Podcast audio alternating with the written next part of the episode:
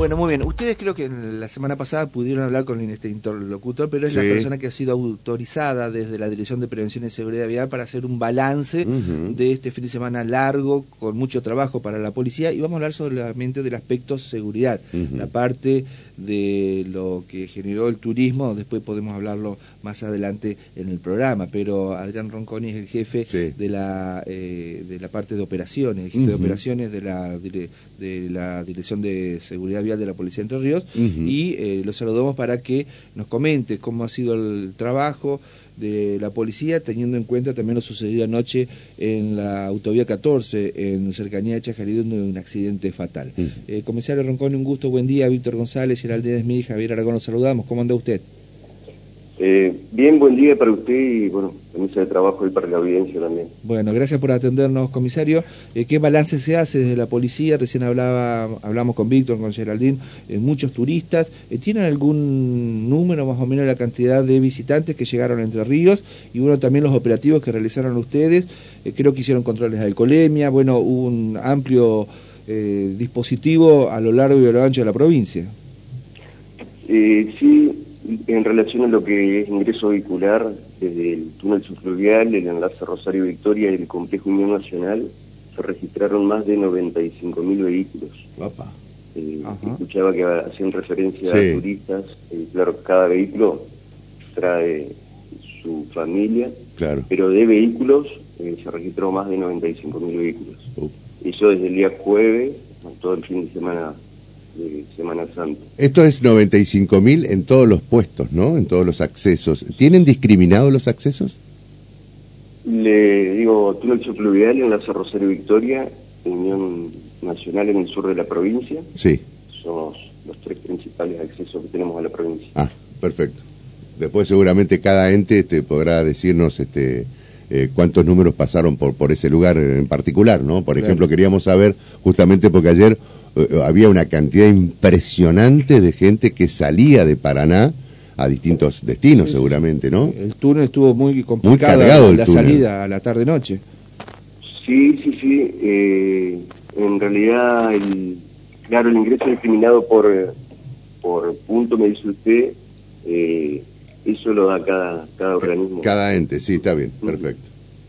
Pero, por, eh, bueno, usted hace poco que está en la parte de, como jefe de operaciones, eh, ha trabajado, por supuesto, en la parte de operaciones y en seguridad vial, pero ¿fue inédito lo que se vivió este fin de semana largo o ya ha habido otras experiencias con esta cantidad significativa de, turistas, de conductores? Porque, insisto, lo de ayer parece como que fue bastante eh, importantísimo.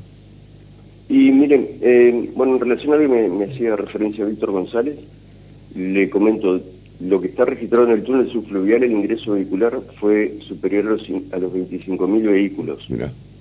25.000. 25.000 de ingreso vehicular. En, la, en el enlace vial Victoria Rosario hubo un ingreso superior a los 14.000 vehículos. Y en el ingreso sur, que... Eh, Brazo largo.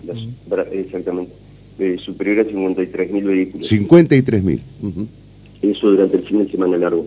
Bueno, todo eso justamente, eh, ese ingreso que fue durante los días jueves, viernes y sábado, me que regresan en un solo día. Por eso la cantidad de vehículos, tanto por la zona del túnel, que usted lo, lo vivió, sí, sí. más que nada la zona de acceso norte y ruta 2. Está muy bien. Y bueno, lamentablemente eh, el saldo, tal vez eh, con la parte negativa, lo que sucedió anoche en la zona de la autovía 14, en Chajarí, donde hubo un impresionante choque eh, por una maniobra que todavía no está del todo clara, pero como que un camión invadió el carril contrario y, y, chocó de frente con un vehículo y lamentablemente falleció una turista.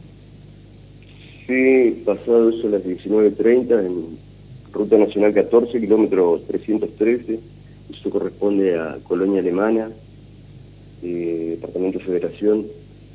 Eh, como usted lo mencionaba, justamente un, transporte de carga eh, va del carril contrario, es el carril que circula en sentido norte-sur y colisiona este vehículo, una Volkswagen Saran, con una familia de la localidad de Escobar, Buenos Aires.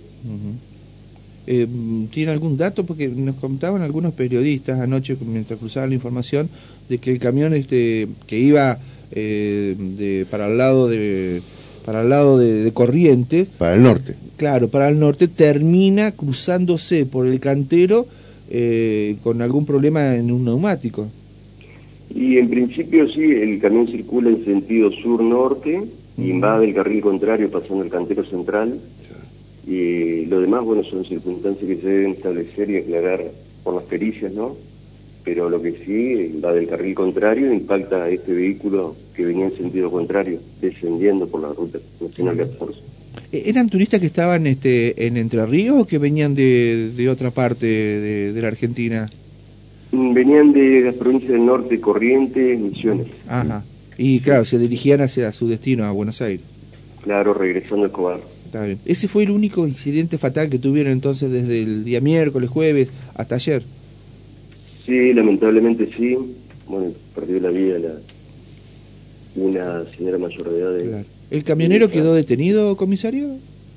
El camionero, en realidad nosotros nuestra participación eh, más que nada fue la asistencia vehicular, porque, bueno, la gran cantidad de vehículos que circulaban y el trabajo que se realiza es justamente evitar un, un siniestro vial posterior a eso. Eh, trabajó la comisaría de, de Chajarí, así que... Ellos tienen la causa judicial. Exactamente. Está muy bien. Eh, eh, dígame, con respecto a, recién hablábamos también con Víctor y con Geraldine, este, a, los controles, hicieron controles de alcoholemia, estaba el, el, operativo dispuesto a nivel federal por la Agencia Nacional de Seguridad Vial, pero también este, ustedes lo realizan de modo periódico. ¿Tiene algún dato de, de estos controles sobre los conductores?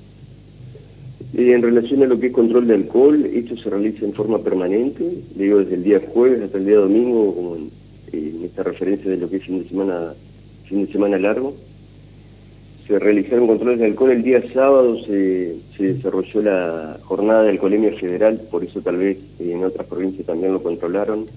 El día sábado tuvimos eh, más de 3.500 controles, eh, de alcohol en toda la provincia y 18 de esos resultaron positivos. De solamente del día sábado. Ah, de 3.000, 18 positivos. Sí, superior a 3.000, 18 controles positivos. Y positivos del fin de semana, desde jueves a domingo, tuvimos 49. Ajá, casi 50 conductores alcoholizados. Sí, eh, casi 50, casi 50 conductores. Eh, dígame, Adrián, ¿y el epicentro de la cantidad de conductores alcoholizados de la zona de Paraná u otros destinos? Y diferentes destinos, diferentes destinos, lo que cito, vehículos, decir, conductores particulares de, autos y motocicletas. Está muy bien. Bueno, y de... algún transporte de carga o transporte de pasajeros. Eh, ¿A qué hora más o menos se pudo liberar este, lo que era el tránsito? ¿Hacia Brazo Largo? Hacia Rosario y hacia el túnel, eh, porque insisto, ayer este eh, como eh, referenciamos estaba casi colapsado lo que eran los cruces hacia otras provincias. Y le digo, hasta la hora 23 se puede decir que, que estaba finalizando ya la, la salida de, del gran caudal de, vehículos mm. y en los tres puntos le diría en el sur de la provincia, en el base de Rosario Victoria y acá en la zona del túnel fluvial. ¿Y tiene conocimiento? Sí. No, preguntaba si esto, que estaba realmente impacta, ¿no? 23 horas recién la descongestión. Mm. ¿Tiene conocimiento de otros feriados? ¿Cómo, ¿Cómo fue justamente esa descongestión de vehículos? Y más o menos en referencia, todos tienen su, su hora de regreso el día domingo. Sí al mediodía aproximadamente. Pero termina finalizando, sí, 22 horas, 23. Ah, ah, o sea que, eh, digamos, eh, es, es más, o, menos similar, el panorama similar a otros feriados largos. Sí, sí, sí, exactamente. Bien. Ahí está muy bien. Para finalizar, este, recién hablábamos justamente del tema de, de, las policías de otras provincias. ¿Han recepcionado alguna denuncia, queja de turistas por el, el trabajo de ustedes, no sé, el comportamiento del personal policial, que usted sepa, por lo menos, en la ruta o en algún otro lugar? No, no, no, no, señor, no se ha recepcionado. Lo que sí, bueno, justamente este fin de semana, como le en referencia, eh, el operativo principal, el objetivo principal era el garantizamiento de la seguridad vial. Por eso, más allá de, de los controles fijos, tenemos controles móviles sumados en todas las rutas de la provincia.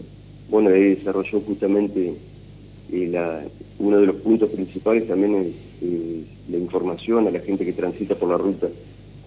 Y bueno, esto determinó también los controles de alcohol y, pero le digo, se trabajó bien, lamentablemente tuvimos anoche ese, ese enlace, desenlace, perdón. Está muy bien. Bueno, comisario, eh, gracias por habernos atendido y por toda esta información. Y bueno, felicitaciones a todo el personal de la Dirección de Prevención y Seguridad Vial que trabajaron en conjunto con, con las distintas departamentales en la provincia de Entre Ríos. ¿eh? Bueno, sí, muy bien, muchísimas gracias. Muchas gracias. Gracias. ¿eh? Adrián Ronconi, el jefe de operaciones de la Policía de Entre Ríos, de la Dirección de Prevención y Seguridad Vial. O sea que estaba viendo la tapa del diario La Capital. Sí.